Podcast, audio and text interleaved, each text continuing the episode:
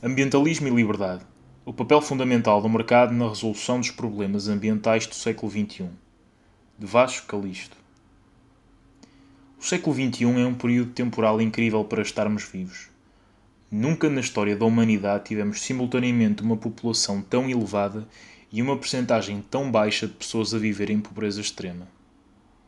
Desde 1968, ainda com um aumento global de cerca de 4 mil milhões de habitantes, a percentagem de indivíduos a viver em pobreza extrema diminuiu de cerca de 50% para menos de 10%. A taxa de mortalidade infantil desceu em 85% e o número de pessoas cronicamente malnutridas diminuiu em 150 milhões. A espécie humana, outrora com a esmagadora maioria da sua população submetida à miséria, à doença e à servitude, experienciou nos últimos 200 anos um progresso absolutamente extraordinário. Tudo isto foi concretizado devido ao surgimento e sofisticação de um sistema socioeconómico baseado na liberdade dos seus agentes, em situação de igualdade perante a justiça, de terem propriedade privada e efetuarem trocas mutuamente voluntárias. O capitalismo.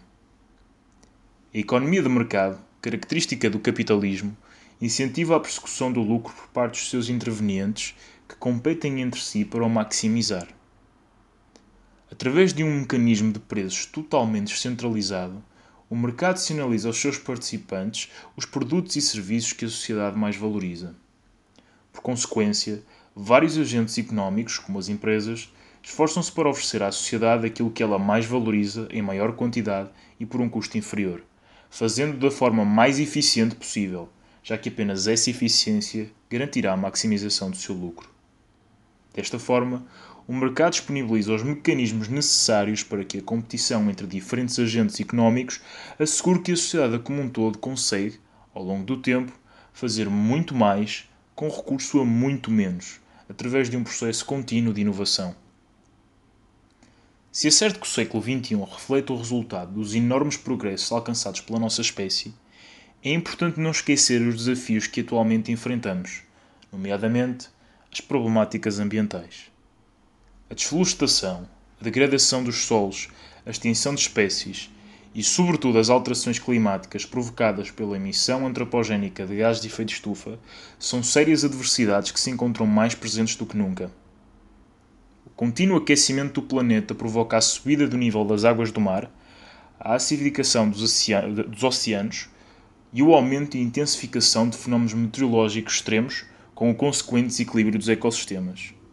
Associado a tudo isto, temos um custo humano extremamente elevado que se reflete em várias regiões através da insegurança alimentar, da escassez de água e de várias pessoas mortas, feridas ou deslocadas. Tendo em conta que o planeta já aqueceu cerca de 1,2 graus centígrados, é certo que muitos destes efeitos serão sentidos a curto e médio prazo. Desta forma, devemos ter sempre em conta três pilares de resposta às alterações climáticas: a mitigação, que consiste essencialmente na redução da emissão de gases de efeito estufa, por forma a limitar o aquecimento global e as suas consequências. A adaptação, que consiste na adoção de estratégias que permitam minimizar os danos provocados por essas consequências. E a reversão, que consiste na tentativa, sobretudo através de tecnologia avançada, de remover gases de efeito estufa da atmosfera e reverter o processo de aquecimento planetário. Considerando a situação em que nos encontramos, existe, como seria de esperar, um intenso debate na sociedade civil sobre a origem destas problemáticas e quais as soluções concretas para a sua resolução. Ainda que este seja um processo natural e positivo, temos vindo a observar uma monopolização do espaço mediático pela narrativa de que o conceito de mercado e sustentabilidade constituem uma antítese catastrófica, pelo que apenas uma mudança radical do sistema económico garantirá a nossa sobrevivência enquanto espécie. Este raciocínio tem por base três premissas complementares e falaciosas que se têm vindo a infiltrar na opinião pública. A primeira é de que o capitalismo e a liberdade constituem um entrave ao desenvolvimento justo e sustentável, já que a maximização do lucro dos agentes económicos não tem em conta os valores ambientais. A segunda vem de uma concepção de decrescimento neomalthusiana, que considera que é impossível responder às alterações climáticas através do crescimento económico, já que o número de recursos naturais é limitado e a população mundial está em crescimento. Por fim, A terceira premissa considera que um planificador central da economia teria a capacidade de dar resposta às duas premissas anteriores e conduzir o nosso sistema económico para uma situação ambientalmente desejável, já que este não teria de enfrentar o suposto entrave de lidar com a liberdade dos agentes privados capazes de imputar à sociedade externalidades negativas como a poluição. Todos estes pressupostos estão fatalmente errados. Como vimos anteriormente, o sistema de mercado tende naturalmente para a eficiência ambiental na medida em que é mais lucrativo para os intervenientes económicos diminuir o consumo marginal de recursos na produção de bens e na oferta de serviço ao longo do tempo. A melhoria da qualidade do ar em grandes cidades de economias de mercado avançadas e o facto do rácio dos materiais usados para o nível de riqueza produzido ter sido reduzido em dois terços no último século são dois ótimos exemplos desta eficiência. Em contraste, para além de todas as evidências históricas que apontam para os maus resultados económicos e violação da liberdade individual em sociedades com planeamento central agressivo, é de notar os seus péssimos desempenhos ambientais. Sabemos, por exemplo, que nos anos 80 a economia soviética precisava de 50% mais materiais e o dobro da energia para produzir a mesma quantidade de riqueza que as economias ocidentais. Isto acontecia já que ao contrário das empresas das economias capitalistas, os planeadores soviéticos não estavam expostos a incentivos que os pressionassem fortemente a competir para se tornarem mais eficientes. Sob o jugo destes planeadores que impunham regras asfixiantes e tinham uma grande assimetria e limitação de informação, os trabalhadores soviéticos não tinham nem os incentivos nem a liberdade para serem disruptivos e introduzir tecnologias e processos ambientalmente mais sustentáveis. Desta forma, podemos estabelecer que, ao estagnar ou até reverter o crescimento económico e os processos de inovação tecnológica, eliminar o sistema de mercado seria o equivalente a desistir de responder às alterações climáticas pela via da adaptação e da reversão. É verdade que, em teoria, seria possível mitigar as alterações climáticas sem uma economia de mercado, mas tal significaria condenar milhares de milhões de pessoas a uma vida de pobreza extrema com resultados de mitigação inferiores àqueles que são possíveis atingir com o auxílio do mercado. Isto não significa que o mercado autorregulado seja perfeito na resolução de problemas ambientais e que não exista espaço para a intervenção governamental.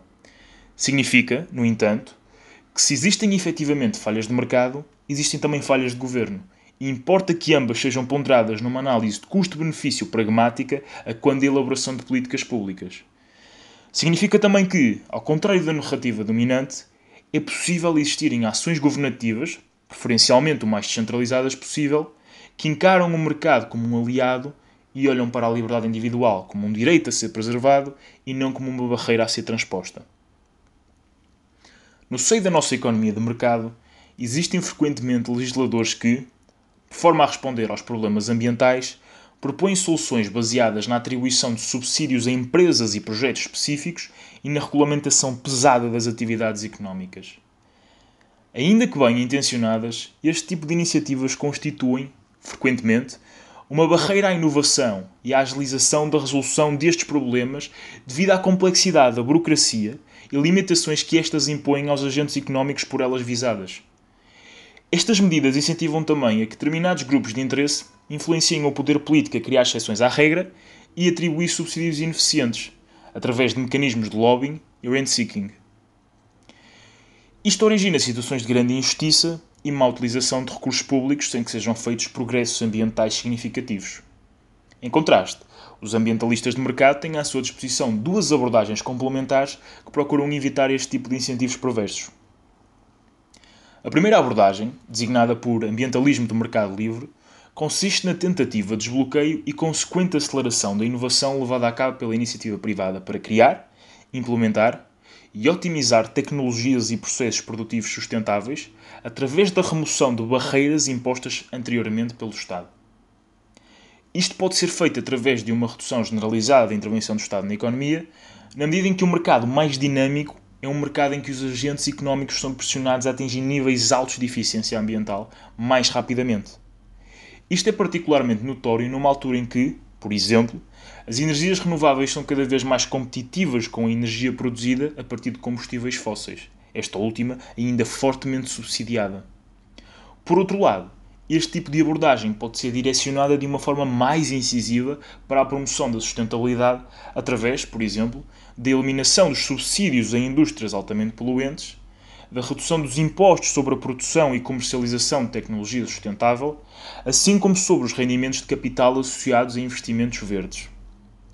Poderá também ser direcionada através da diminuição das exigências regulatórias para a implementação de tecnologias sustentáveis no mercado, tais como a energia nuclear, os organismos geneticamente modificados e a carne produzida em laboratório que, ainda que diminuam significativamente a pegada ecológica, enfrentam frequentemente uma quantidade desproporcional de barreiras à entrada.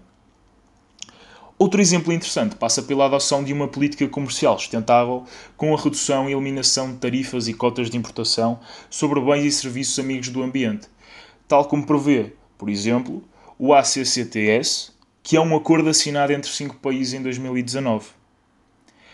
A segunda abordagem, designada por ambientalismo baseado no mercado, procura desenhar mecanismos legais que permitam ao mercado internalizar as externalidades negativas ambientais dando um nudge aos agentes económicos para que estes sejam levados a produzir resultados ambientalmente mais amigáveis. Uma das aplicações mais essenciais desta abordagem prende-se com a alocação eficiente de direitos de propriedade sobre recursos naturais. Como ilustra a tragédia dos comuns, quando um recurso é detido coletivamente, os agentes económicos têm um forte incentivo a utilizá-lo excessivamente, já que, se estes não o fizerem, outros irão fazê-lo.